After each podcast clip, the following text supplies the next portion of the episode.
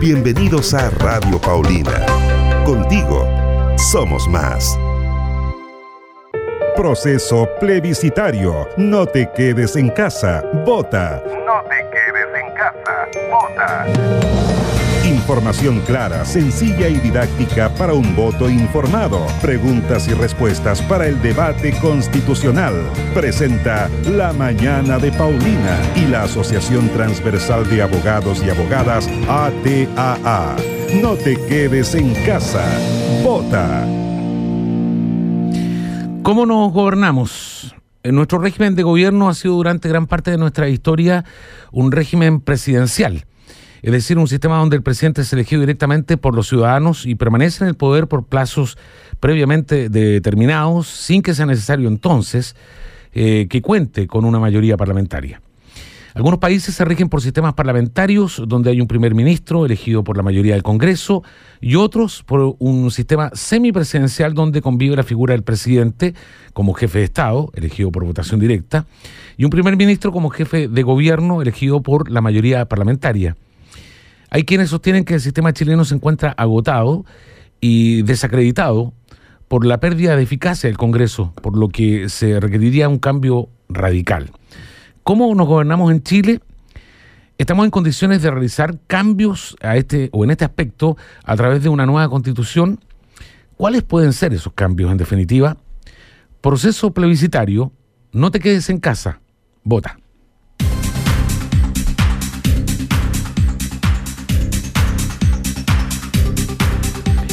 Bien, vamos a conversar con Juan Sáez, abogado de la agrupación transversal de abogadas y abogados. Lo tenemos ahí ya en nuestro streaming. Juan, ¿cómo estás? Un gusto saludarte, bienvenido. Hola, ¿cómo están? Y cómo están todos los auditores. Te agradezco la invitación, ya que eh, estamos en unos tiempos donde la información es lo más importante.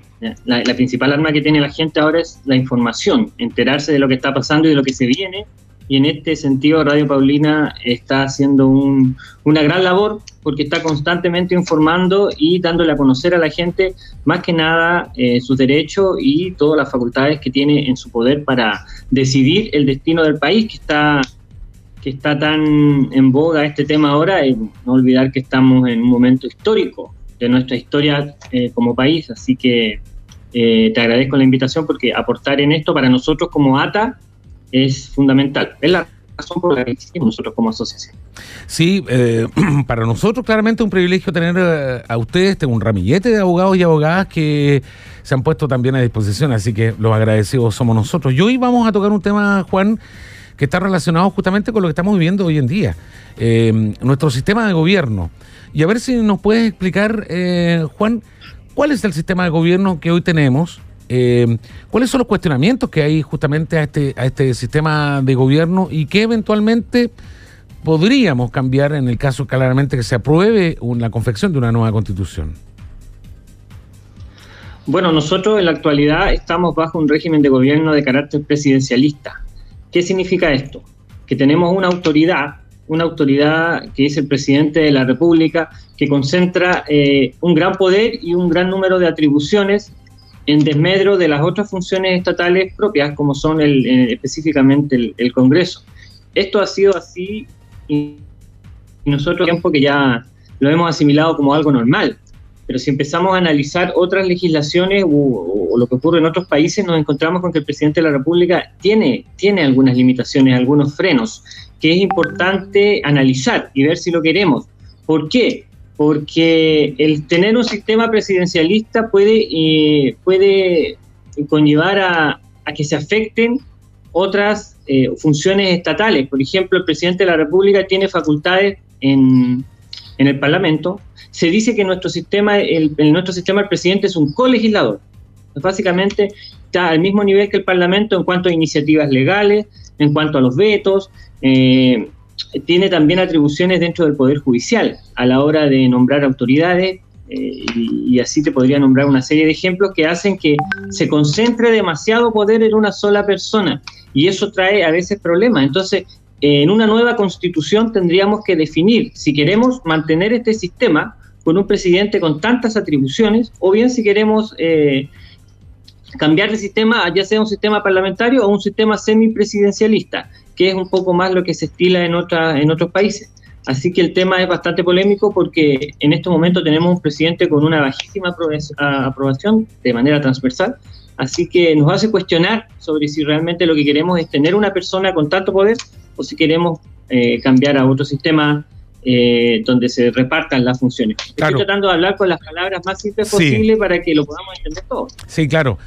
un excesivo presidencialismo en el fondo, porque entendemos que, por ejemplo, ahí hay algunos proyectos de ley eh, donde se requiere echarle mano, por ejemplo, al erario fiscal y, y lo único que, eh, el único que puede presentar proyectos de ley donde hay gasto fiscal en el fondo es el presidente. Ese es, es, un, es uno de los ejemplos, claramente, donde se ata de manos justamente a nuestros parlamentarios, en el fondo, ¿no?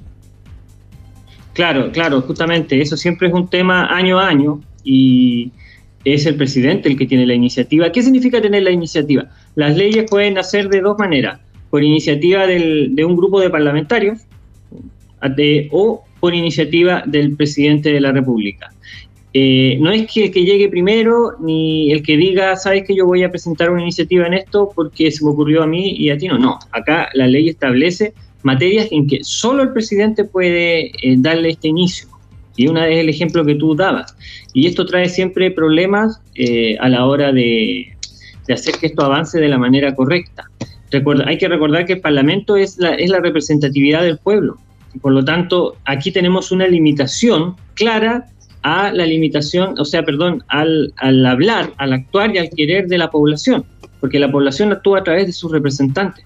Y ya hay una limitación clara en cuándo actuar, porque el presidente de la República es el, uno, el único que va a poder actuar en determinadas materias. Sí, Juan, em, tú, dijiste algo también eh, en, tu introducción, digamos, que em, igual nos hace pensar un poco, digamos, con el sistema de gobierno que tenemos hoy día tenemos la separación de los poderes del Estado, ¿no? El ejecutivo, el legislativo, el judicial. Eh, con este sistema eh, de excesivo presidencialismo, tú acabas de mencionar hace unos minutos que es el presidente incluso quien nombra eh, a los actores relevantes o a las autoridades relevantes, por ejemplo, del Poder Judicial. Lo que claramente ata de mano o politiza finalmente un Estado que es debiese ser en absoluto independiente, autónomo completamente, pero ya con, con este mm, con este acápite en el fondo de nombramiento eh, queda de alguna cierta forma o se crea un conflicto de interés ahí finalmente, ¿no?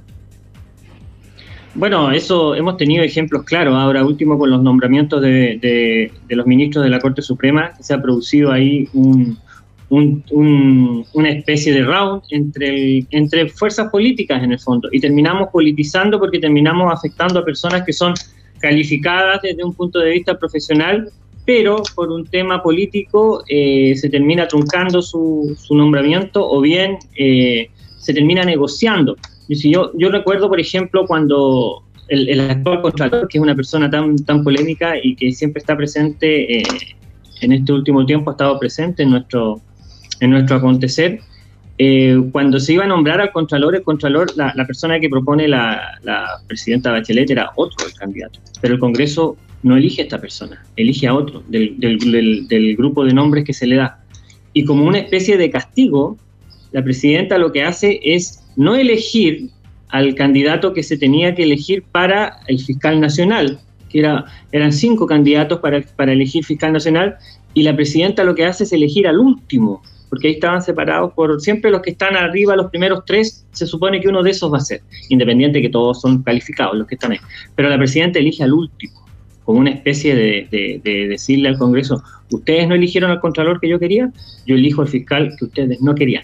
Entonces, ¿qué tenemos? Dos autoridades importantísimas, importantísimas, que fueron elegidas en virtud de rencillas políticas. Entonces, eso demuestra que cuando tenemos a un sistema que puede presionar sobre el otro y el otro se defiende como puede, cuando no hay una separación eh, completa entre los poderes, más que nada una interdependencia de funciones, se producen estas cosas, porque es un ideal. Si todos fuéramos y quisiéramos ir por el bien de la nación, todo funcionaría perfecto. Pero cuando se caen las resillas políticas se producen fenómenos como estos. Y esto se refleja en el sistema que tenemos, justamente en el sistema eh, presidencialista. Entonces, eso es lo que tenemos que definir ahora en una nueva constitución. ¿Queremos este sistema o queremos pasar a uno distinto? Claro, eh, yo, yo, nombraba los tres poderes del Estado, sin embargo hay autonomía, se supone, ¿no? En la Contraloría eh, General de la República, en el Ministerio Público, eh, que la Fiscalía, justamente tú acabas de nombrar el nombramiento, valga la redundancia, del fiscal eh, Abbott. por lo tanto, tenemos estas, em, estas instituciones autónomas que son cuestionadas en un momento determinado, va a depender obviamente del escenario político. Hoy día, por ejemplo, está muy cuestionada la Fiscalía a propósito de la investigación que está eh, realizando, llevando adelante la fiscal Jimena Chong por parte de la Fiscalía. Entonces, se politiza el actuar de la Fiscalía, aun cuando existe autonomía, eh, y por otro lado se politiza el actual el actuar, digo, de Bermúdez cuando eh, es la Contraloría la que no satisface, digamos, a uno de los dos sectores políticos más importantes de nuestro país, ¿no? Claro, bueno, ahora tenemos, como tú dices, un ejemplo claro con la fiscal que está llevando este caso tan emblemático en relación a determinar la responsabilidad por la, por la caída de este niño del, puente. Entonces, ahí eh, se empiezan a todos los actores políticos a emitir su opinión y a veces de manera poco correcta, tomando en cuenta que la que está haciendo el trabajo es una fiscal que está preparada para eso y que está actuando de la manera más objetiva posible. Eh, si te pudiera dar otro ejemplo al respecto, a ver, por ejemplo... Ah, perdón, Juan, eh, perdón, Juan, que te interrumpa. Eh, hay, otro ejemplo también que es de las últimas horas nomás, ¿no? Que es la carta que em, emite el presidente de la República justamente al Poder Judicial a propósito de la solicitud de la solicitud que se le está realizando al gobierno que entregue los correos electrónicos en esta acusación que hay eh, con el Ministerio de Salud a propósito del tema pandemia, ¿no? Claro, bueno, ese, ese tema es bien interesante porque eh, se supone que el Ministerio Público es un ente autónomo y que puede impartir órdenes directas a cualquier a cualquier agente público del Estado dentro de su investigación. Es decir, si el Ministerio Público está investigando, le puede decir a un notario, necesito que me dé toda la información que yo le voy a pedir, gratis. Necesito que el Ministerio tanto me dé toda la información y nadie se puede negar. Si un organismo público en este caso estamos hablando del gobierno, el Ministerio de Salud, se niega, se niega, entonces es la Corte Suprema la que tiene que decidir.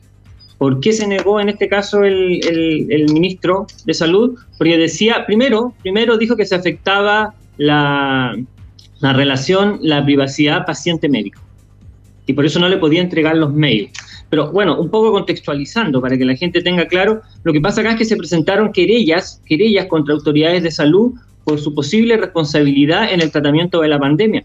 Cada vez aparecen más eh, antecedentes que demuestran que hubo negligencia en el actuar del, ministro y de las autoridades que lo acompañan en relación a las medidas tomadas durante la pandemia, en relación al número de infectados, el número de muertos, y se fue ocultando el tema por un tema, yo diría, incluso económico, porque ellos desde un principio trataron de que no se parara la actividad comercial, recomendaban a la gente salir a tomarse una cerveza, decía la subsecretaria, abrieron los malls, me acuerdo cuando la abrió el mall y, se veía a la gente de la tercera edad entrando al mall. ¿Y eh, por qué? Porque estaban desesperados un poco por no evitar la actividad económica. Entonces, eso se tradujo en una manipulación de las cifras, se supone. Esa es la investigación que está, en virtud de la querella presentada por, por un senador y por un alcalde. Entonces, eh, cuando se requiere la información, es vital ver cómo se comunicaban entre ellos a través de los mails, a través de los mails que son mails institucionales. Aquí no se está pidiendo la información del mail personal del ministro Maña, el de la subsecretaria. Son los mails.minsal, son mails que son institucionales y por lo tanto son públicos. Entonces, el Ministerio Público que dice, deme todos los mails porque necesito ver eh, la información que necesito para mi investigación y hay denuncias en relación a comunicaciones entre ustedes. ¿Y qué dijo el Ministerio? Dijo, no, porque aquí se afecta la relación paciente-médico. El problema es que no se dieron cuenta ellos y los abogados de ellos no se dieron cuenta que esa, esa causal no existe. No existe.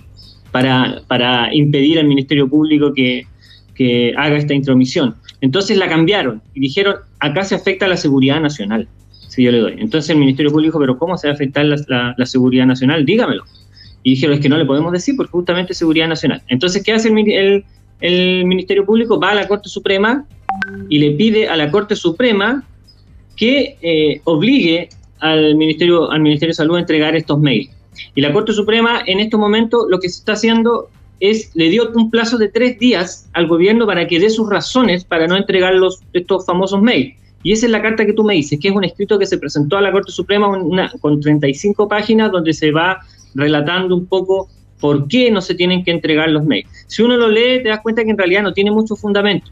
Pero eso ahora va, además pidió alegatos, quiere decir que van a ir los abogados de ambas partes a alegar ante la Corte Suprema y la Corte Suprema va a decidir en los próximos días, así que va a estar muy interesante seguir ese tema porque eh, un poco nos dice hasta cuánto el gobierno puede decir, no, yo, yo acá hago lo que quiero y eh, no muestro lo que quiero y yo decido cuándo algo es público o no. Justamente eh, es el tema que claramente nos convoca ahora.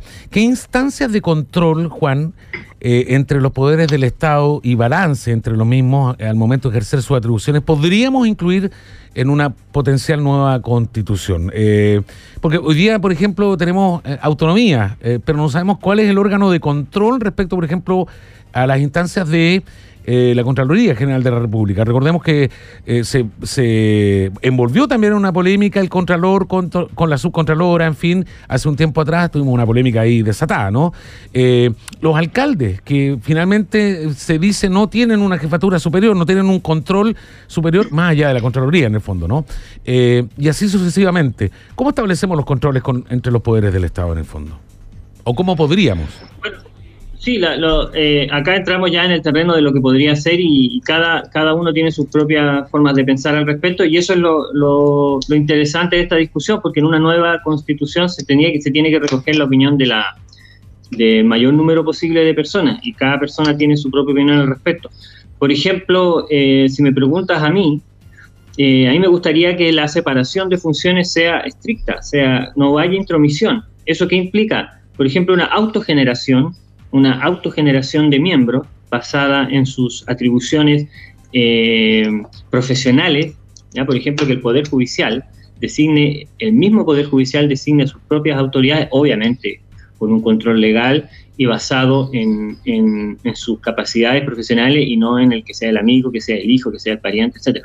Entonces, si tenemos, si impedimos que se intrometa otro, otro cuerpo eh, en ese nombramiento, por ejemplo, el Parlamento y el presidente, podemos ahí a lo mejor asegurar la autonomía de esas autoridades porque van a estar tranquilas de que no tienen que hacer reuniones con los políticos como candidatos. Por ejemplo, los candidatos a fiscales se reunieron, hicieron reuniones con el gobierno, hicieron reuniones con los parlamentarios y básicamente eran, eran reuniones de promesa. Yo te prometo que no te voy a tocar en este tema, no te voy a molestar en este tema, no te voy a molestar en este tema. Entonces, siempre los tres primeros candidatos, como yo te digo, son personas que se reúnen y hacen campañas para ser elegidos en estos cargos tan altos. Por eso era, era tan complicado que, la presidenta eligiera al, último de abajo. ¿Por qué? Porque ya no hay una persona que no tenían el control. Lo mismo pasó con el Contralor. Y el resultado es que tenemos un Contralor que se ha ido contra todo. Entonces yo creo que la autogeneración de autoridades, por supuesto, muy regulada, podría ser una, buena medida. Lo otro eh, es pasar a un sistema, por ejemplo, semipresidencialista en que el presidente de la República ya no, ya no es simplemente alguien que decide y hace y actúa de acuerdo a su a, su, eh, a lo que él ve su imagen de país o lo adecuado, sino que tiene, por ejemplo, la obligación de rendir cuenta ante el Parlamento, tiene que rendir cuenta, no simplemente sentarse y hacer una cuenta pública, que es lo que hace ahora, sino que de verdad rendir cuenta ante una autoridad que lo va a cuestionar y lo va a calificar y va a decidir si este rendimiento de cuenta es bueno o es malo. ¿Por qué? Porque no tenemos que olvidar que el presidente de la República eh, nosotros somos los jefes del presidente de la República. El presidente de la República es alguien que nosotros contratamos para que dirija el país, para que lo administre. Y por lo tanto nosotros como jefe debiésemos tener, armas para poder ver si nuestro empleado, que es el presidente de la República, está haciendo bien la pega. Porque si no lo está haciendo bien, tendría que tener eso consecuencias. Y en este momento parece que tenemos un presidente de la República que no responde a nada. En general, los presidentes de la República eh, esto, esto es muy raro, ¿ah? yo lo veo acá que es como el único país donde el presidente de la República sale, habla y no responde preguntas, se va. En todos los países, incluso hasta Estados Unidos, donde está el presidente más, más pedante del mundo, él tiene que responder preguntas de los periodistas todos los días. Acá tenemos un presidente que no responde ninguna pregunta, da su comunicado, se va y de vez en cuando hace una entrevista. Eh, entera galleteada, pero, pero en general no es un presidente cercano a la gente. Estoy hablando de la figura del presidente, sí, no simplemente con Sí, claro, claro estamos, porque pasó también con eh, presidentes, digamos, de, de otras eh, de otras eh, tendencias políticas. cuando tú me hablas, digamos, de que él tiene que rendir cuenta, es algo así como la figura que hoy día conocemos, las interpelaciones que hay principalmente de los ministros, donde tienen que rendir cuenta, que si bien es cierto, no, no, no tienen, digamos, consecuencias eh, las interpelaciones me refiero, ¿no? No tienen muchas consecuencias, pero finalmente los ministros sí responden, digamos, a las preguntas que le hace el Congreso en este caso, ¿no? Claro, claro por supuesto. las interpelaciones en realidad son, son, un, son simbólicas, pero, pero efectivamente nosotros ahora como ciudadanos que estamos mucho más atentos a lo que está pasando, vemos esas interpelaciones y si queda en evidencia el, el, pobre eh, argumentación de los ministros al defender los motivos de la interpelación, la gente se empieza a dar cuenta y eso se empieza a reflejar en la, en la encuesta y después se refleja en la votación. Así que es algo que se toma. Sí, te, voy, te vamos a pedir eh, unos minutitos, vamos a hacer una pausa comercial, eh, vamos a retornar en breve contigo. Estamos conversando con Juan Sáez, em, abogado de la agrupación transversal de abogadas y abogados de Tarapacá, ATA, conversando con el sistema de gobierno que tenemos hoy día y eventualmente qué se podría eh, cambiar o no en una nueva constitución política del Estado. Volvemos de inmediato, no se vayan por favor de la sintonía. En la mañana de Paulina, proceso plebiscitario. No te quedes en casa. Vota. Un espacio para su participación. Llame, opine, comente.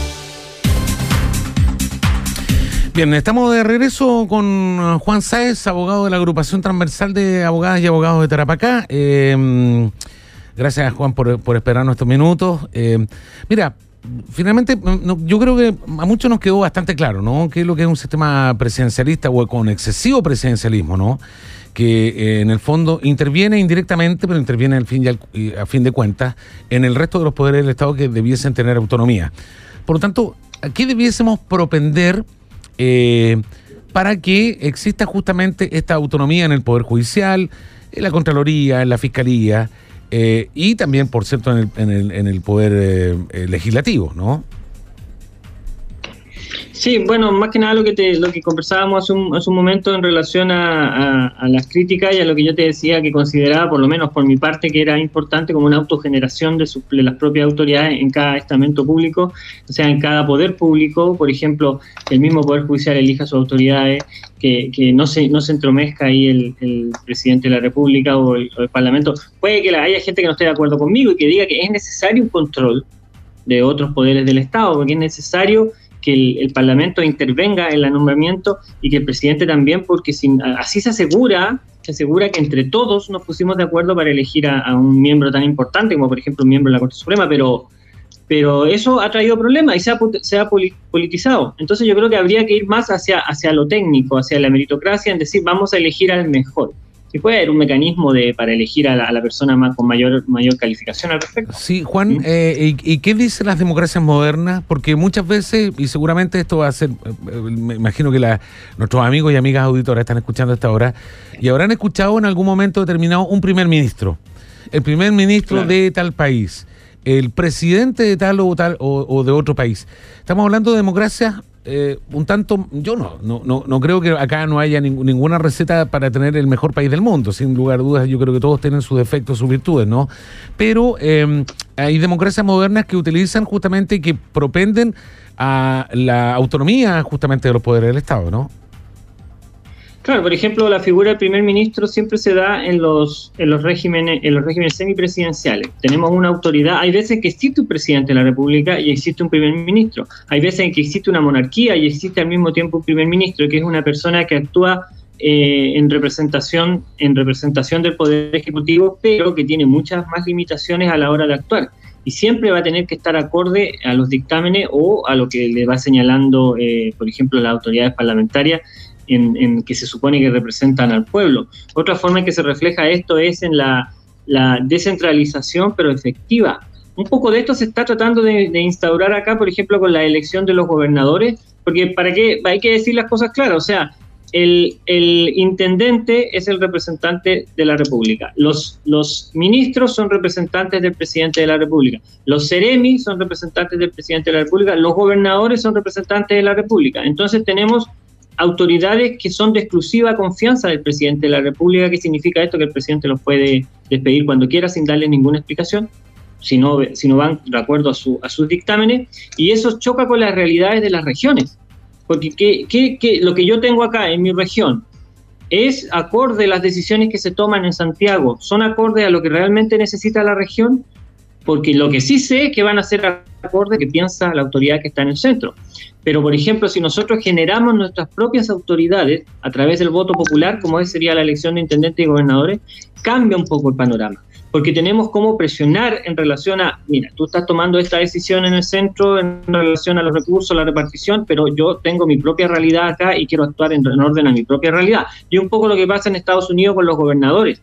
Los gobernadores son como presidentes de la república de cada estado y ellos a veces se van en contra del presidente de Estados Unidos. ¿Por qué? Porque ellos tienen que velar por la realidad de su propio Estado.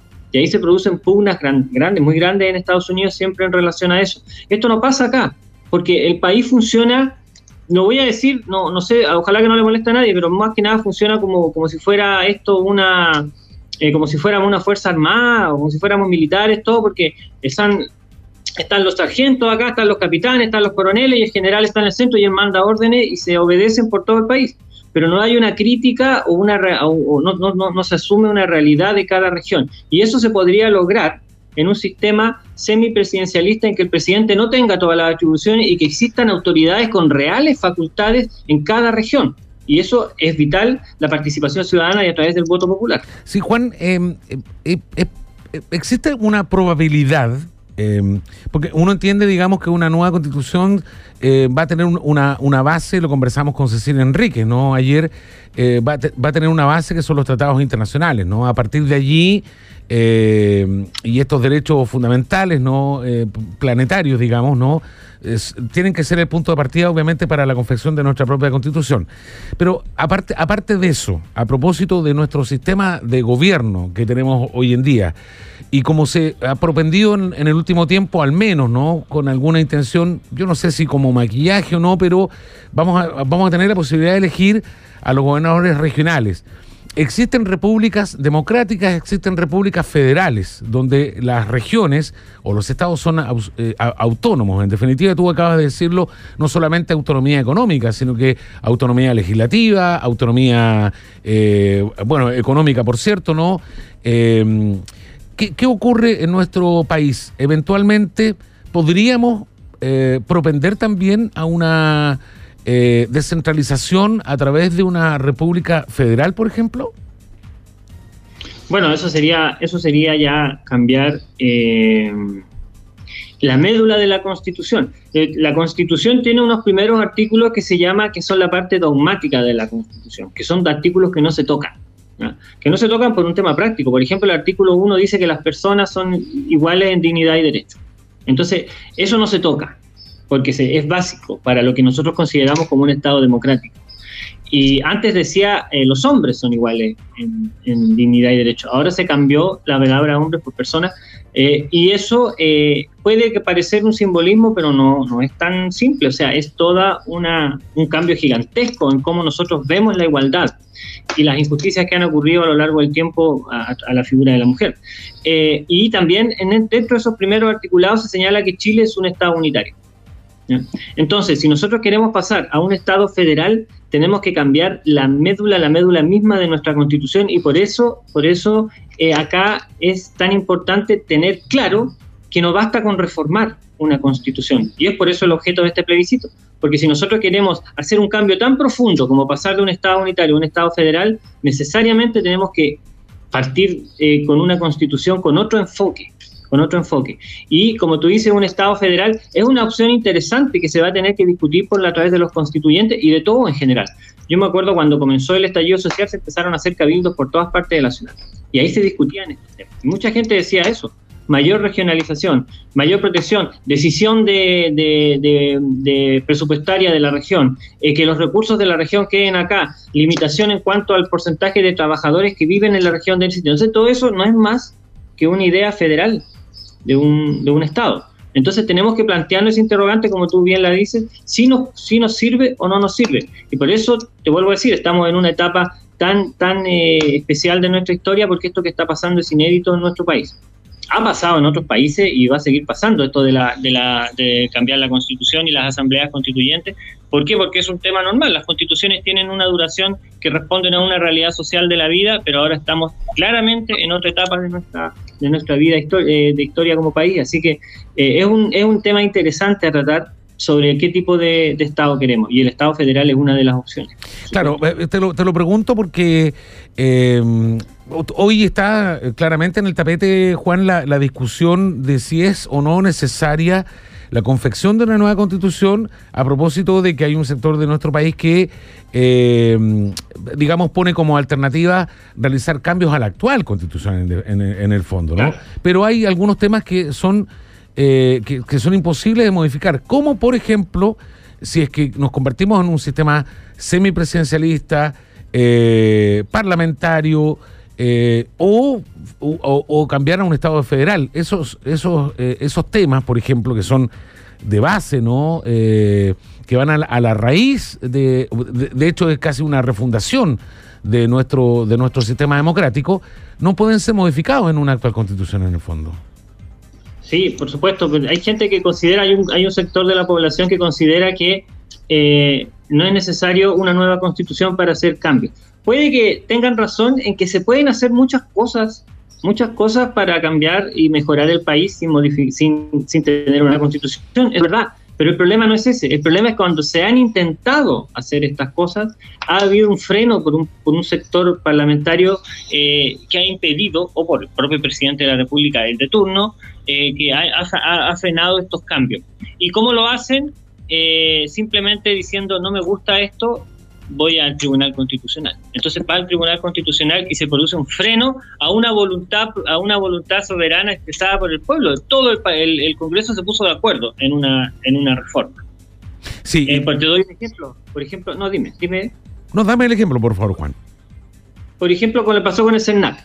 Cuando se le quiso dar mayores atribuciones al CERNAC para que el CERNAC tuviera, decía, para que tuviera dientes para que a través de la superintendencia se pudieran aplicar multas a las empresas directamente y el CENAP pudiera actuar eh, defendiendo a las personas con asesoría jurídica, porque ahora, ¿qué hace el CERNAC? El CERNAC le dice a la persona, hace una mediación, cita a la persona con la empresa y al final le termina diciendo a la persona, mire, ¿sabe qué? Usted usted le, le, vendieron un producto medio malo, pero no, no le sale no le sale práctico eh, reclamar porque tendría que contratar un abogado y el abogado le va a salir más caro que lo que compró. Entonces, al final, lo que se buscaba era que el CERNAC tuviera mayores atribuciones y se logró. Fue una discusión intensa y el Congreso lo aprobó. ¿Y qué hace entonces uno, un grupo de parlamentarios eh, representado por una persona que era representante del retail, de las empresas eh, que más, las que más le afectaba estas atribuciones CERNAC, fueron al Tribunal Constitucional. Y el Tribunal Constitucional que dijo, esta reforma al CERNAC es inconstitucional y por lo tanto se frena no, no, tenemos un CERNAC que no tiene mayoría de atribuciones y entonces ahí hubo un cambio, ahí hubo un cambio que se podría haber hecho modificando la constitución y no se hizo. Pasó lo mismo con, la, con el, el, tema del agua, ¿te acuerdas? En febrero, creo que fue por ahí por febrero, el tema de, determinar que el agua sea un bien de uso público, ¿por qué? Porque eh, es el único país del mundo donde no ocurre esto y también había un, un, un consenso en todo, pero ¿qué pasa?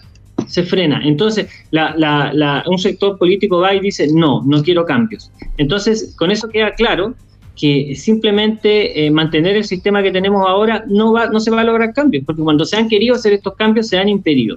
Entonces, la única forma es justamente con una nueva constitución sí, que regule, que ponga otras reglas del juego. Correcto. Eh, Juan, es un instrumento, una herramienta de control por parte del pueblo. Tú hace un rato atrás nos mencionábamos, debiésemos eh, actuar incluso como jefe nosotros, ¿no? Eh, nosotros somos los que elegimos justamente a Bachelet, a Piñera, a Lago, en fin, a, Frey, eh, y queremos que las cosas se hagan como nosotros esperamos que se hagan, en el fondo.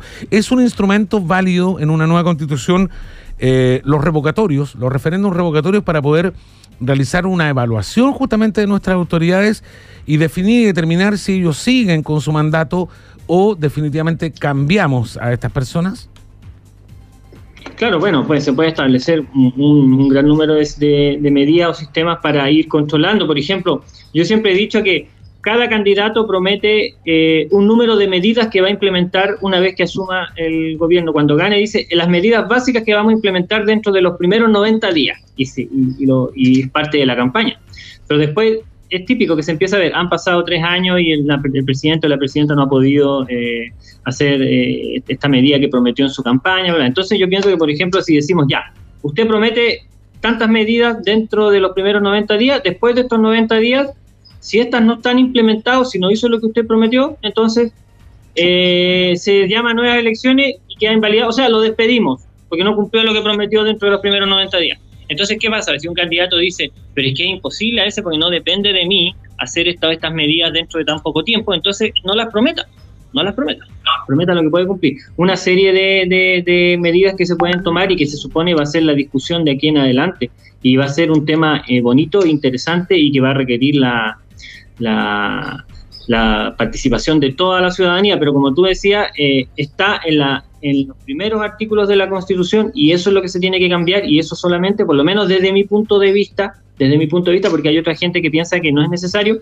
y que eh, se requiere solamente modificar la Constitución, pero yo te he dado ejemplos de que no, no se ha logrado de esta forma porque existe existen muchas vallas, entre ellas el Tribunal Constitucional, que como que te da un ejemplo, prácticamente un Congreso más, entonces, si queremos mantener eso o queremos eh, reformular la Constitución, y para eso tenemos que eh, plantearnos la, idea que queremos de gobierno, lo que obviamente no significa ni partir de cero, ni que, ni que se va a borrar todo, ni un montón de mitos que se han surgido al respecto. Te vuelvo a decir, hay cosas de la Constitución que se van a mantener, o sea, si, si esto no significa partir de cero, Perfecto. Em, se nos agota el tiempo, se nos pasa muy rápido. Nos vamos a reencontrar con ATA el próximo día martes, martes, miércoles y jueves. Vamos y estamos obviamente reuniéndonos con los abogados de la agrupación transversal de abogadas y abogados de Tarapacá para conversar de e instruir, educar un poco, dar cuenta eh, con eh, palabras bastante simples como lo ha hecho Juan hoy día y como lo hizo ayer también Cecilia, eh, de poder em,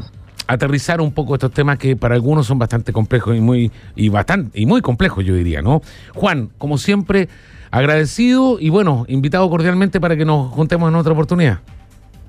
Sí, gracias a ustedes por la invitación y recordarle a la gente que se viene un plebiscito en que va a tener unas opciones claras, que es una nueva constitución o bien eh, mantener la constitución que existe o bien si eligen una nueva constitución, además tiene la alternativa de, establecer el sistema a través del cual se va a establecer la nueva constitución. Sea todos a través de una, de una convención constitucional o una participación mixta entre la población y el Parlamento, que es la convención mixta. La gente tiene que optar entre cualquiera de esas opciones y para eso yo lo que les pido es que se informen, que lean, que vean las noticias, que escuchen medios como este, como Radio Paulina, pero que sobre todo empiecen a investigar. Ahora tenemos internet y tenemos todo a disposición y la información está al alcance de las personas. Porque votar informado es, es, fundamental, es fundamental. Y por supuesto participar. Un, un abrazo, Juan. Nos reencontramos en la próxima. Sí, nos vemos. Chao, que estén bien.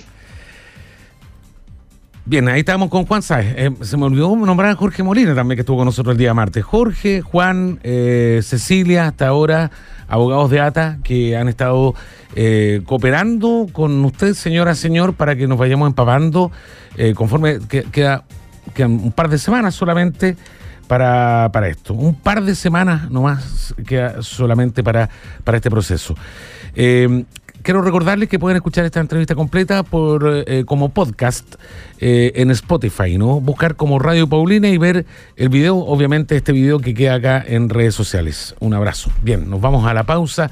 Tenemos noticias también con otro departamento de prensa. Ya luego estamos de regreso. Proceso plebiscitario. No te quedes en casa. Vota. No te quedes en casa. Vota. Información clara, sencilla y didáctica para un voto informado. Preguntas y respuestas para el debate constitucional. Presenta La Mañana de Paulina y la Asociación Transversal de Abogados y Abogadas ATAA. No te quedes en casa. Vota.